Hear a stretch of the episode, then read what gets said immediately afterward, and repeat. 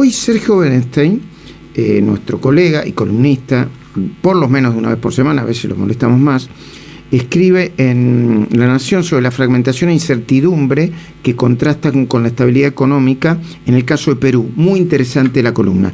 Pero además, hace muy poquitito eh, dio a conocer eh, una encuesta eh, de D'Alessio Irol Benestein en la que mm, se da cuenta del crecimiento de la valoración negativa del gobierno, un 58% desaprueba la gestión.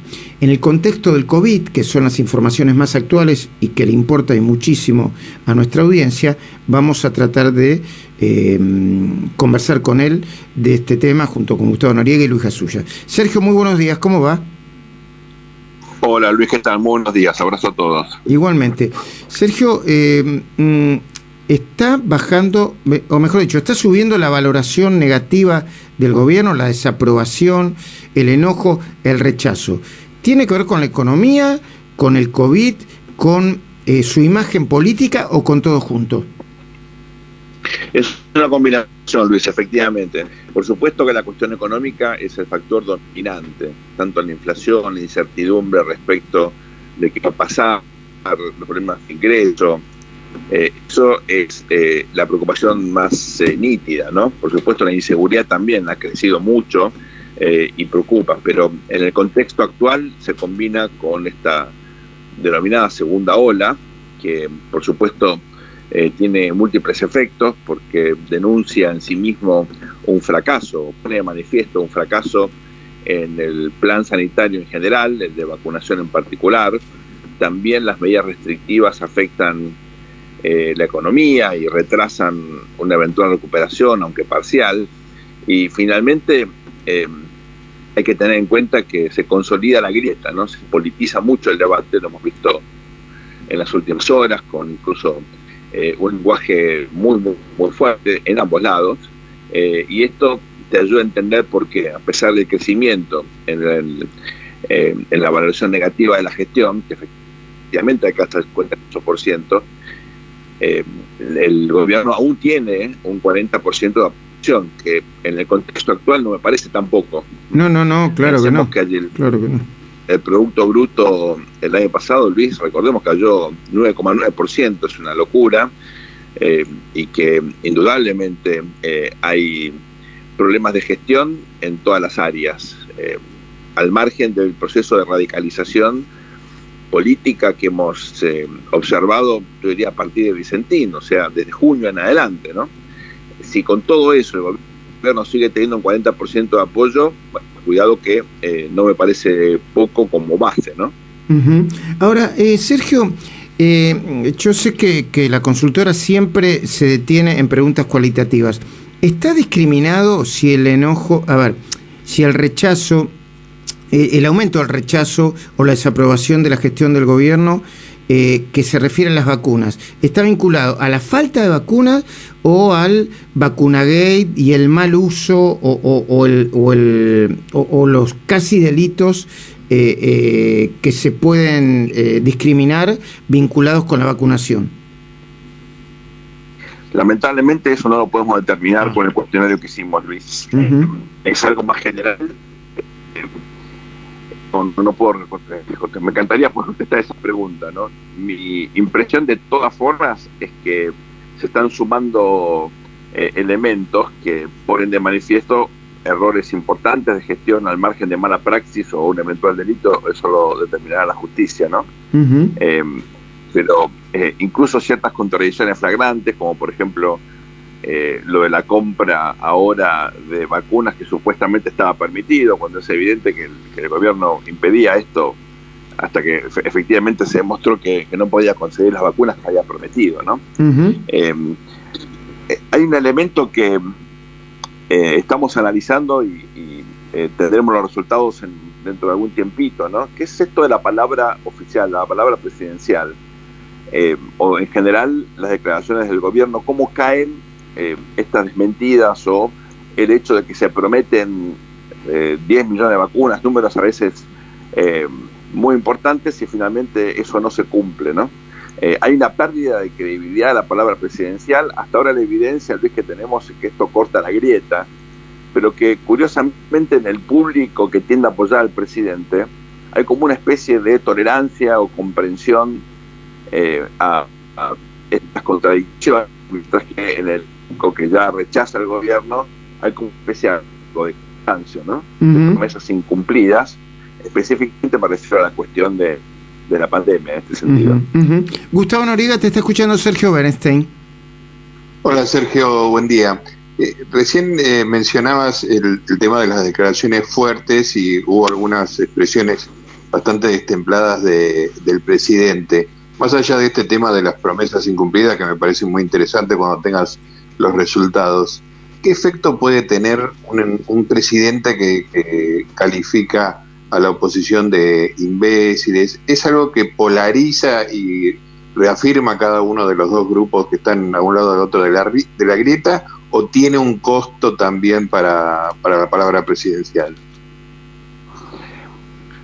Sabes, Gustavo, que este es un tema que se viene estudiando bastante, eh, entre otras cosas porque estamos observando líderes que hacen un uso bastante sistemático de, digamos, la agresión, ¿no? Eh, lo vimos en Trump, lo vimos en Bolsonaro. Eh, es un estilo de liderazgo obviamente eh, que contradice la cultura democrática y el espíritu que debería predominar de una república. son liderazgos abrasivos, agresivos.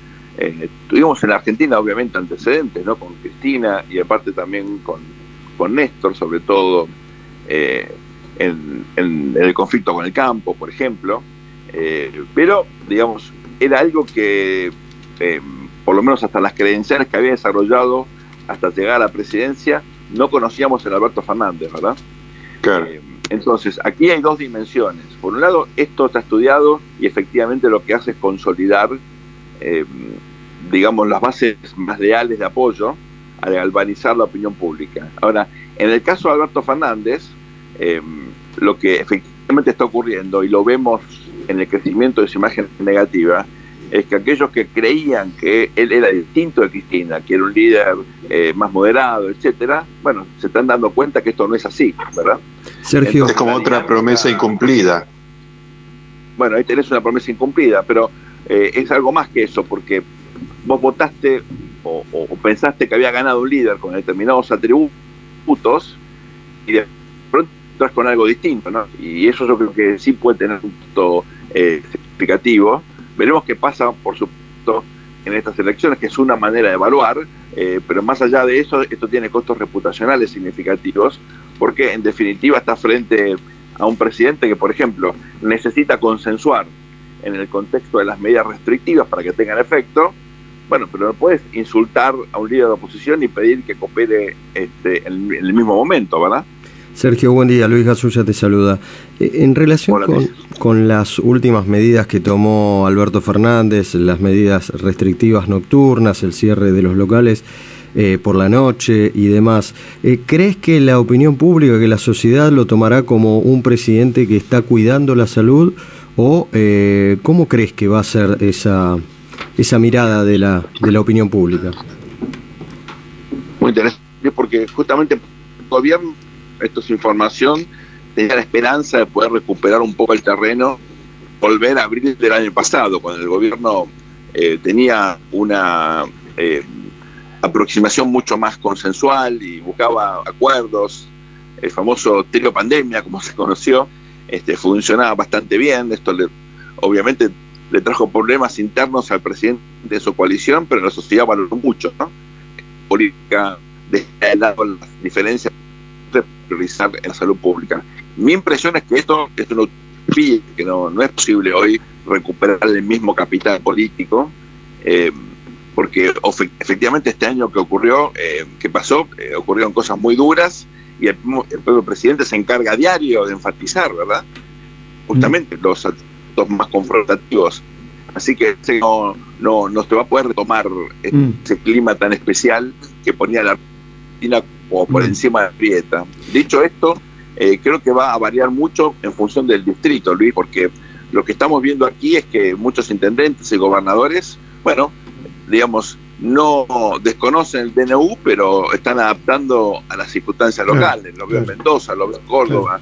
Digamos, no, no hay un cumplimiento exhaustivo. Y lo, y lo contrario también aplica, ¿no? Por ejemplo, en Olavarría, el intendente local tomó medidas restrictivas antes del DNU por la situación eh, eh, realmente compleja en la cual estaba su, ciudad. Eh, lástima que nos queda poquitito tiempo. ¿Tenés unos segundos para, para decirnos qué opinás si se confirma el, la postergación de las elecciones a un mes? Ahí había fechas tentativas, septiembre para las PASO y diciembre y en, sí, digo bien, noviembre para las para las generales. Eh, yo creo que eso es un, digamos una, situación que tiene cierto consenso en la clase política. Me parece que hay una negociación que se fue llevando a cabo de forma paulatina, que tuvo diferentes capítulos, pero que el resultado final efectivamente eh, va a ser eso. No estoy seguro, no estoy seguro cómo lo va a tomar la opinión pública. Eh, no había un clima electoral, digamos, de mucho entusiasmo, ni mucho menos cuando uno analiza los primeros sondeos preelectorales, yo claro que no estoy haciendo esa clase de encuestas por ahora, justamente porque no veo ese clima. De todas maneras, los, colegas que están haciendo esos estudios están identificando un alto nivel de, eh, básicamente, de, votantes indecisos, porque nadie está mirando las elecciones, no están los candidatos definidos, no sabemos cuántas fuerzas van a competir. Así que este, estamos en un clima donde lo electoral le importa a la clase política. La agenda ciudadana es totalmente distinto a eso, está absolutamente desacoplado. Lo que pasa en la sociedad con las prioridades de la clase política. Querido Sergio Bereste, muchísimas gracias por este momento. Nos reencontramos en cualquier otro momento, ¿sí? Buen fin de semana y muchísimas gracias.